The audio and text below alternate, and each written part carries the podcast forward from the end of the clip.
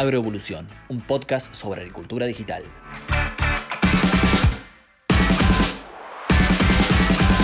Hola, bienvenidos, ¿cómo andan? Mi nombre es Jeremías Robot, trabajo en el área de marketing de Filvio y aquí comienza un nuevo episodio de Agroevolución, este podcast y espacio que tenemos para hablar sobre todo lo referido a la agricultura digital. Aquí charlamos con distintos referentes del sector agropecuario acerca de las nuevas tecnologías, sus historias, cómo ven el sector, el futuro y tantas otras cosas más. Bueno, y digo charlamos porque no me encuentro solo, me acompaña mi coequiper de siempre, el señor Marcos Méndez, desde la localidad de Arrecifes. ¿Cómo estás, Marcos? ¿Todo bien? Hola, Jere, todo bien por acá, con muchas ganas de arrancar con este nuevo podcast. Bien, excelente, Marcos. Y bueno, vamos a presentarlo ya sin más rodeos. Eh, es muy conocido el entrevistado de hoy para, todos los que están en el sector agropecuario. Se trata de Pedro Viñó, eh, expresidente de APRESID entre el 2016 y 2018 licenciado en Economía Agropecuaria, productor agropecuario, por supuesto, en la zona de Bolívar. También está, me contaba, en el sur, cerca del río Colorado, en Gobernador Duval. Y ahora también dedicado a la actividad forestal, algo que, le preguntaremos más adelante. Eh, hace eso en la provincia de Corrientes. Además, integra la cadena Global Farmer Network, que también me gustaría que me comente de qué se trata, y cabe destacar que ocupó el cargo de subsecretario de Mercados Agropecuarios en el Ministerio de Agroindustria de la Nación. ¿Cómo estás, Pedro? ¿Todo bien? Jeremías, Marcos, un gusto para mí poder conversar un rato con ustedes en este podcast. Bien, un gustazo para nosotros también escuchar tu opinión, tus experiencias, que sabemos que, además sos un gran comunicador y que, te gusta traernos todo lo que, lo que ves en el campo y, y en el sector. Ponele, como dicen los chicos.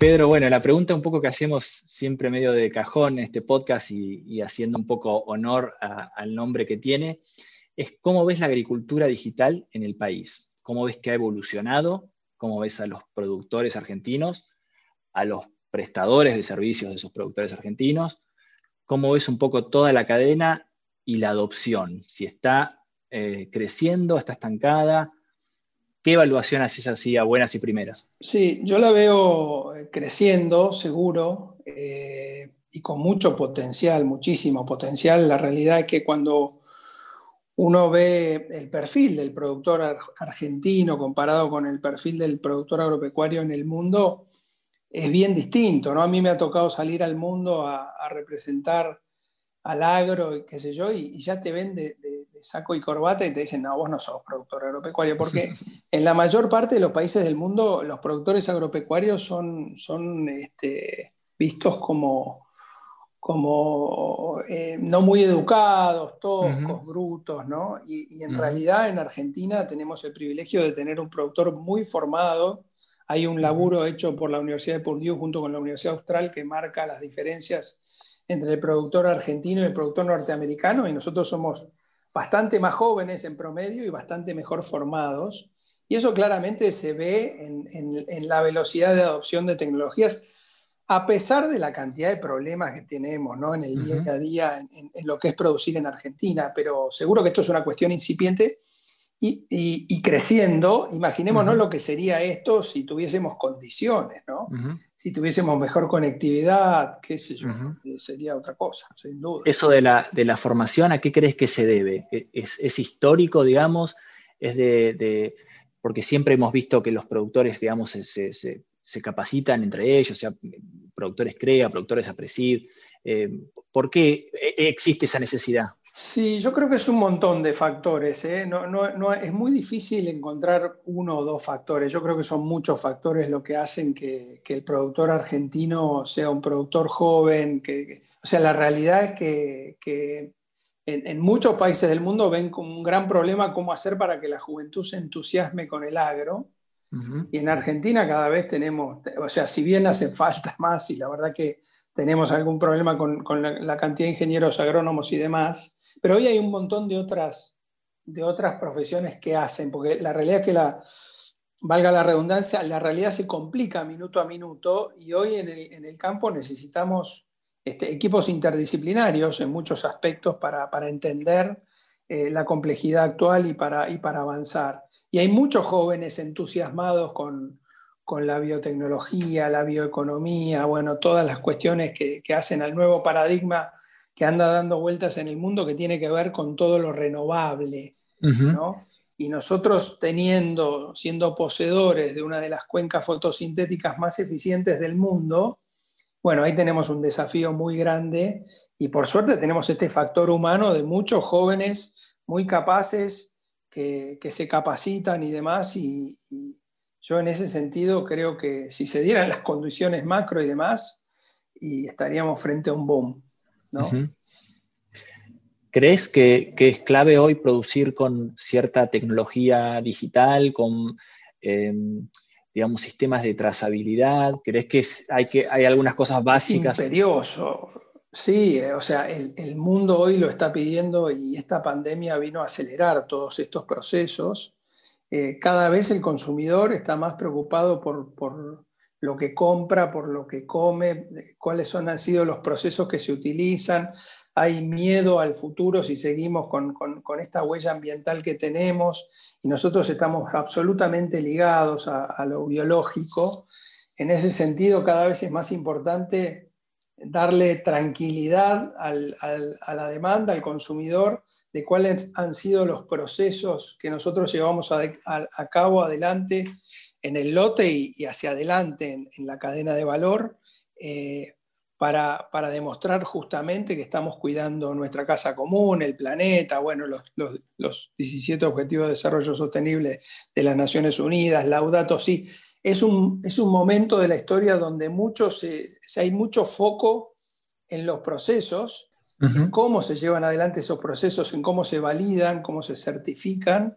Y además hay un boom tecnológico que nos trae nuevas herramientas fascinantes, la verdad que, es fascinante, ¿no? Eh, eh, todo lo que viene por delante, ¿no? todo lo que estamos empezando a, conocer de datos que, nos hacen tomar decisiones más eficientes, más objetivas. Eh, empezamos a tener historia de, qué pasó frente a esta situación agroclimática, con esta, con esta temperatura, con esta humedad, con, esta, con estas precipitaciones.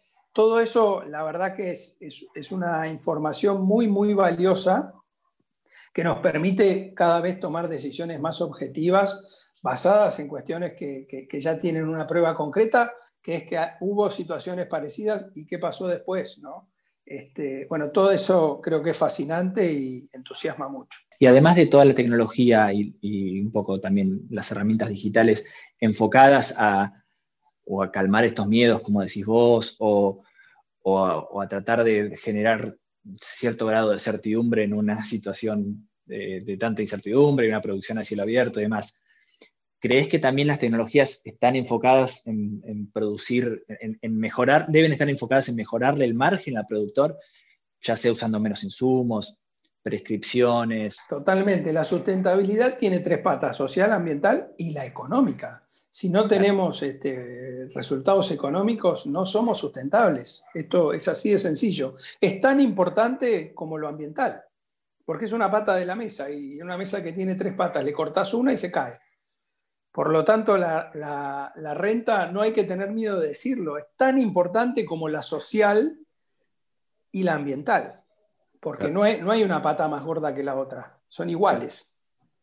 Entonces, desde ese lugar, eh, todas estas nuevas herramientas también son fascinantes, ¿no? porque la eficiencia que puede tener uno a través de los datos saber exactamente en cada metro cuadrado del campo cuál es la densidad óptima de acuerdo a, la condición edáfica, agroclimática, eh, de nutrientes, bueno, de, todos estos datos que nos traen, todos estos sensores que tenemos en, la maquinaria, satélites en el suelo, bueno, cantidad de, datos que, nos llueven de, esta big data cada vez más, más big, más enorme, de datos que, nos llueven, que hay que saber bien cómo procesarlos. Y ahí hay un montón de herramientas que, ayudan mucho y que nos traen objetividad, ¿no? Y, en definitiva hacen que seamos mucho más eficientes y que tengamos una mucho menor huella.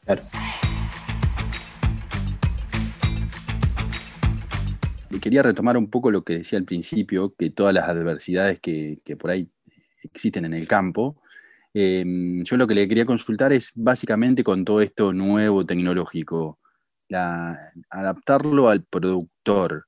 ¿Es fácil? ¿Está abierto o, es complicado con todo lo que, con lo que está ocurriendo para, la inversión o para lo que sea? Fácil no es nada. Ser productor agropecuario ya es toda una empresa en Argentina. Pero, pero sí hay condiciones para que esas cosas se den, ¿no? Porque en definitiva esto trae resultado. Y lo que tiene, y lo que trae resultado, lo que tiene, digamos, algún, algo tangible que se demuestra que funciona, camina. O sea, el productor argentino tiene esa, esa cuestión, ¿no? Cuando ve que el vecino está haciendo algo distinto y le está dando resultado, va y le pregunta, che, ¿qué, qué, hiciste acá?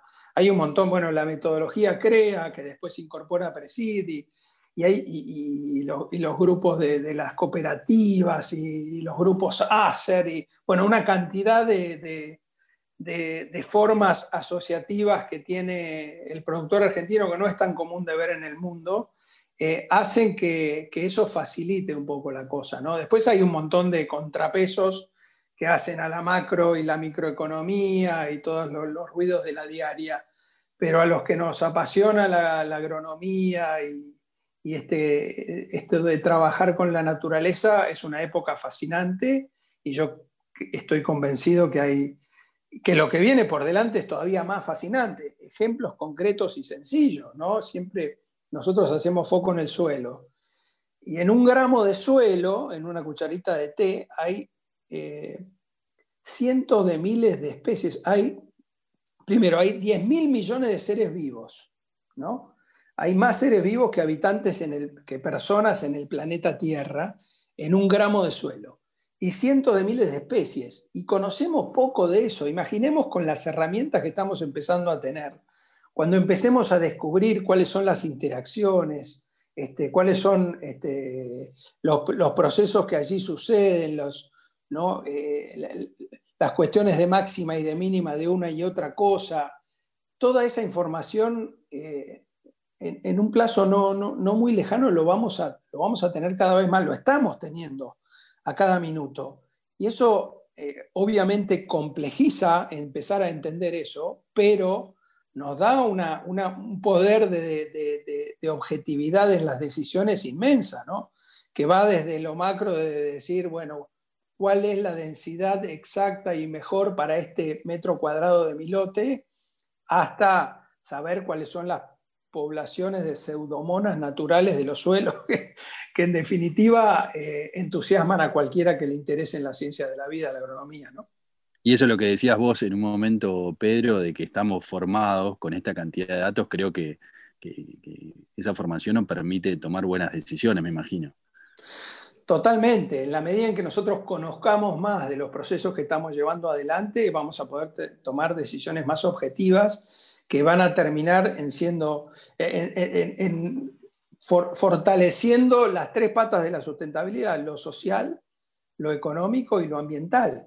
Eh, porque tenemos claro cuál es el camino, o sea, nosotros tenemos que ir a cuestiones que, que generen mayor productividad con menor impacto ambiental y con mayor bienestar para, la comunidad en la que nos desarrollamos. Esto es generar trabajo, eh, dar oportunidades, todas esas cuestiones hacen a las decisiones que tomamos en, la micro, en el minuto a minuto, y todos estos datos y todas, todas, toda esta enorme cantidad de información y toda la, capacidad de interpretación que, tienes, que tienen estas herramientas que toman esa masa impresionante de datos y nos la traducen para nosotros poder tomar las decisiones objetivas, cada vez más objetivas con esta cantidad de información, hacen que, tengamos menos eh, spread en el error, menos, menos, menos este, oportunidad de equivocarnos, ¿no? decisiones más objetivas en definitiva. Pedro, vos decís que, la agricultura y que, la agronomía y, que el campo es fascinante, eh, y lo ves, lo ves y lo vivís con tu familia. Eh, vos estando en Apresid y, y digamos, eh, estuviste ahí en el paño y, imagino no te has perdido de ninguna de las tecnologías que han salido, si se quiere, durante los últimos 30 años. en cuanto a las tecnologías, ¿cuáles fueron aquellas que te fascinaron? ¿O, qué resultados te fascinaron eh, aplicando una tecnología que lo viste a corto plazo? Si podés darnos ejemplos. Y mira, eh, la verdad, lo primero que tengo que decirte es un cambio paradigmático de generaciones, que, es, que son tecnologías de proceso, la siembra directa. Si vos me preguntás a mí, ¿cómo entraste a la siembra directa? Nosotros estamos en una zona de inundaciones recurrentes, ¿no? Bolívar, eh, Carlos Casares, eh, Peguajó, toda esa zona donde eh, llueve un poquito, se inunda, un poco no, donde llueve, ¿no? Pero bueno, se inunda. Y nosotros entramos porque, porque la directa nos daba más piso para cosecha. Después fuimos descubriendo una cantidad de bondades hacia el suelo, hacia lo sustentable, y, esas son, imagínate que todas, yo vengo de cinco generaciones de productores agropecuarios en Argentina, y mi, tatarabuelo viene de, ser de una familia de pastores en los Pirineos, en, España. O sea que generaciones y generaciones y generaciones para atrás del campo, labrando la tierra. Claro. Y a mí, a mí me tocó, eh, en, mi generación, dejar de labrar la tierra.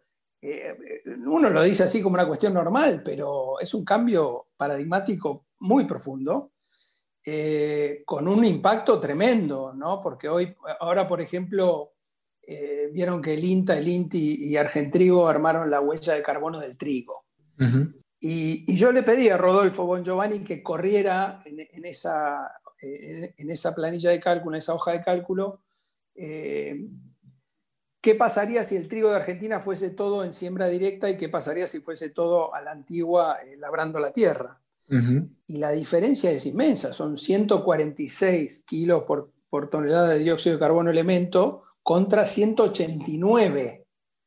Eh, y eso sucedió en nuestra generación, es un impacto Tremendo, la verdad, ¿no? Pero a eso, a la siembra directa se le suma la biotecnología, o sea, poder este, mejorar a través de la genética eh, cuestiones que hacen a, tener mucho menor huella de carbono, a tener eh, alimentos más nutritivos, a tener eh, tolerancias a sequía, a tener, bueno, una cantidad de cuestiones que hacen que, que podamos eh, satisfacer una demanda creciente en cantidad y calidad de alimentos, ¿no? Y, de alguna manera garantizar que lo vamos a hacer a través de lo que nosotros denominamos el ecoprogreso. O sea, siendo mucho más eficientes por unidad de superficie y pudiendo satisfacer esa demanda, ¿no? Eh, y eso es gracias al conocimiento.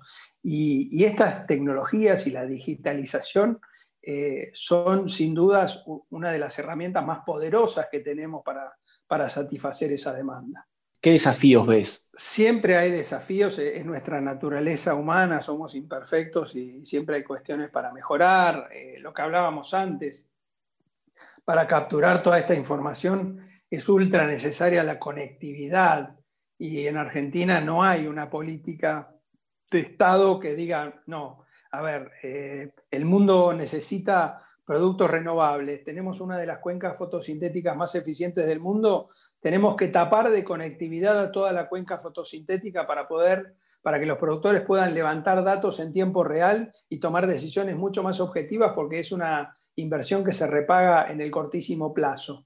Eso no lo estamos viendo lamentablemente. Por eso eh, nosotros también tenemos esa resiliencia argentina que hace que nos adaptemos a esas limitaciones y, le busquemos la vuelta. Entonces encontramos sensores que toman los datos y después tenemos que llevarlos a un nodo de señal para poder subirlos a la nube y a partir de ahí este, poder procesarlos.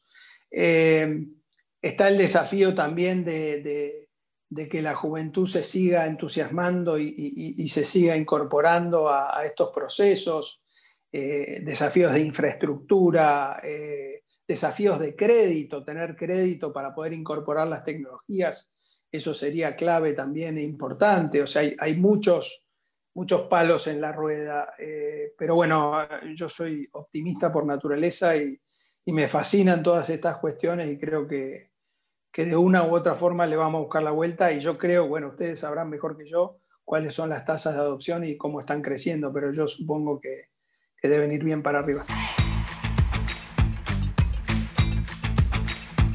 Pedro, vos, eh, digamos, sos, un referente agropecuario al estar, bueno, al ser presidente de Apresi, estar siempre metido en, participado en todos los congresos y demás.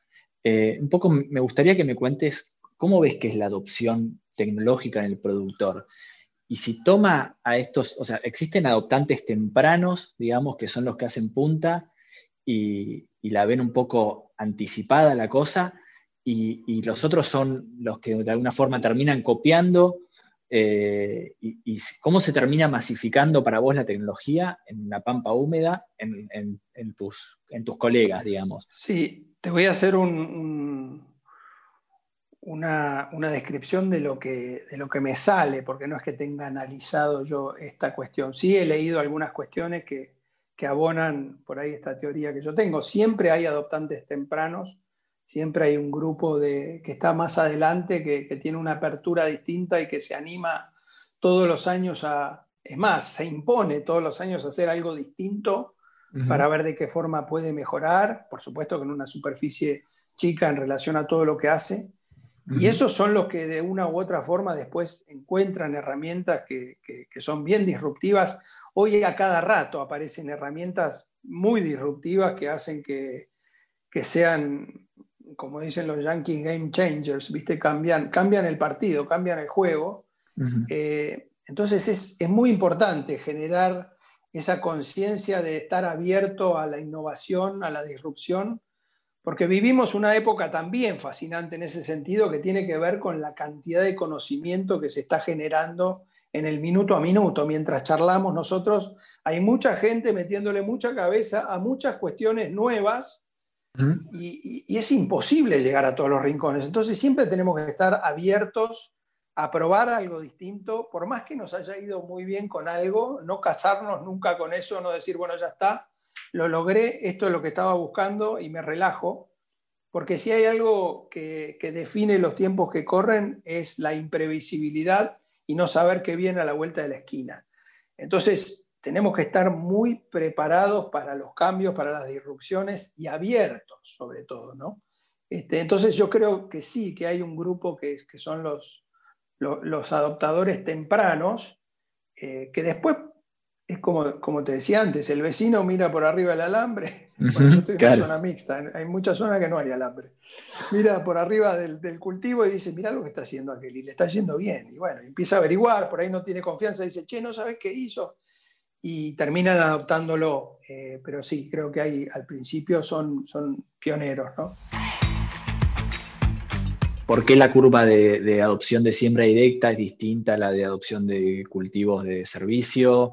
O a la de determinados híbridos? ¿Por, qué crees que es eso? ¿Por, ¿Por el rédito inmediato? ¿Por la solución de un problema? Sí, yo creo que también eso es por ahí comparar peras con manzanas, ¿no? O sea, la, siembra directa tenía un beneficio eh, muy grande que, era económico principalmente, ¿no? Se gastaba menos plata y, rompía menos, rompía menos fierros y, o sea, hay, cuestiones que hacen, o sea, viste, al final eh, un decisor muy importante de estas cuestiones es el precio. Y vos decís, uy, incorporar otra tecnología y lo ven como un gasto. Y después no se dan cuenta que termina siendo mucho más eficiente el proceso y le termina ahorrando un montón de plata. Por eso, en este tipo de cuestiones, por ahí hay estos adoptantes tempranos que después, con resultados, terminan eh, demostrando que, no es un gasto, que es una, una inversión que tiene un alto retorno por peso invertido. Eh, pero son cuestiones distintas. ¿no? Hay claramente fue un cambio paradigmático que tenía una diferencia muy grande en, el gasto eh, y después encima acompañado con las nuevas tecnologías, la biotecnología que, facilitaba el control de malezas y demás, bueno, hizo que, fuera, que fuese un boom la curva de adopción. ¿no? Eh, pero bueno, yo le tengo fe a los cultivos de servicios, hay que darles un poquito más de tiempo. De hecho, se ha quintuplicado en, muy poco tiempo la superficie, ¿no? Son, son curvas que son muy buenas, no son malas. Eh, no, sucede en todas partes del mundo eso. Claro, claro, claro. Eh, sobre todo por el tema maleza, ¿no? Se, han, impuesto bastante ¿Crees que es un problema que, se le empieza a encontrar un poquito la vuelta, que, que dolía mucho la cabeza? Hoy, lo, hoy es, una, es una herramienta este, muy acorde a los tiempos que corren. ¿no? Hago un, cultivo de servicio que me permite eh, generar varios servicios ambientales, pues no, es, no solo es no, no la menor aplicación de, principios activos. Eh, durante el año porque tengo el lote ocupado y, esa competencia hace que no me, no me, nazcan este, esas camadas de malezas que yo tenía que ir eliminando en el barbecho. También estoy incorporando nitrógeno, estoy incorporando carbono, estoy eh, descompactando el suelo. Eh, bueno, hay una cantidad de servicios ambientales que nos brindan este, estos cultivos polifíticos que, bueno, que, yo creo que a la corta más a la corta que a la larga se van a... Bueno, de hecho, las curvas son buenas, insisto, se, viene adoptando mucho más y a cada minuto aprendemos más y somos más eficientes, ¿no? El tema del consumo de agua, qué pasa con el consumo de agua, cuál es el momento óptimo de, terminar con ese cultivo de servicio y empezar a pensar en, en, la recarga del perfil para el cultivo que viene. Todas esas cuestiones que hoy, gracias a la cantidad de sensores y herramientas que ustedes nos brindan, eh, nos hacen más sencilla la tarea, pero, y nos hacen que los resultados sean mucho más estables. ¿no? Pero estás incursionando también en el tema forestal. En el tema forestal también hay algo de tecnología, ¿sí? Que, que midan con imágenes satelitales, con algún tipo de sensor eh, para hacer un seguimiento. Sí, hay mucha tecnología en todos, en todo si uno se quiere complejizar la cuestión, hay, mucha tecnología muy eficiente, la verdad, ¿no? Eh, hoy estamos plantando clones, para que se den una idea, ¿no? Me imagino que muchos de los que escuchan no, tienen ni idea de, la cuestión forestal. Eucaliptos. Eh, ya hace bastante, ¿no? Eh, sí. y se plantan clones, o sea, se busca un individuo con una característica especial y se lo clona y son todos iguales. Es impresionante, ¿no? Este, o sea que sí, hay muchas. Y hasta híbridos existen. Sí, sí, sí, sí, pero, pero, o sea, es, impresionante cómo avanza. Antes, yo me acuerdo cuando estudié en la facultad, decía, bueno, vos plantás un eucalipto, le haces el primer corte a los 15 años y el mismo tocón te sirve manejando el, rebrote para, para el, el, siguiente corte que en vez de en 15 lo puedes hacer un poco antes, pues ya tiene la raíz Hoy es impensado pensar en dejar un tocón vivo, porque en esos 15 años la tecnología te llevó puesto, ¿no? Y tenés este, una, calidad genética totalmente... Hay otras plagas, hay de todo en 15 años. Todo cambió, todo cambió y, se generó muchísima información y muchísimo conocimiento. Este, así que sí, sí, es, es impresionante cómo cambia rápido todo en ese sentido. Pero también la pregunta que te quería hacer es el tema de, en cuando empezaron a ambientar los lotes que, trabajan, eh, las imágenes satelitales les sirvieron para definir lotes que van a forestación o lotes, diferentes explotaciones que van haciendo, o cómo, fueron definiendo eso? Sí, sí. Este, bueno, yo soy bastante hincha con, las palabras. Explotación la borramos. Si hay algo que no hacemos nosotros es explotar.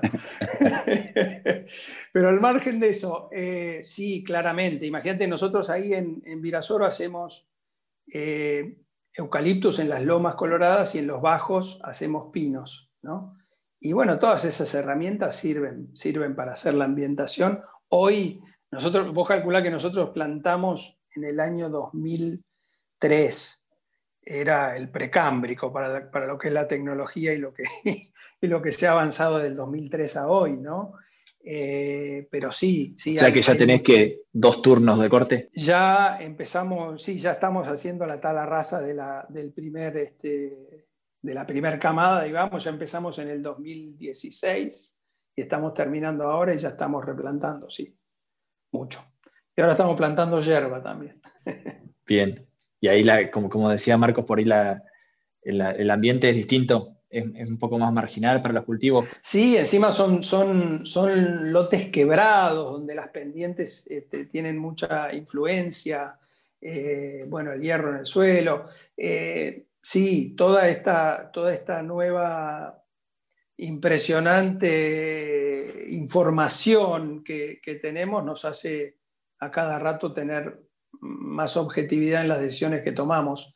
Eh, al mismo tiempo tenemos que ser muy eficientes, ¿no? porque no se trata simplemente de, colección, de, juntar datos, datos, datos, tenemos que saber muy bien cómo procesarlos, porque eso también nos puede, nos puede llevar a cometer algunos errores. Hay que tener cuidado en, buscar y, ser inteligentes en cómo eh, procesar todos esos datos. Y ahí ya empezaron a usar prescripciones en lotes eh, que van a, no sé, a maíz, eh, a usar diferentes densidades de siembra, ¿Cómo ves eso con la maquinaria? ¿Cómo lo, están implementando? Hay mucha gente implementando eso cada vez más. Estaría bueno tener crédito para poder acceder más fácilmente a las tecnologías que, van para adelante, ¿no? Porque, o sea, la verdad que es impresionante. Cuando uno ve eh, la densidad variable, las máquinas que siembran con densidad variable, inclusive máquinas que siembran distintos materiales.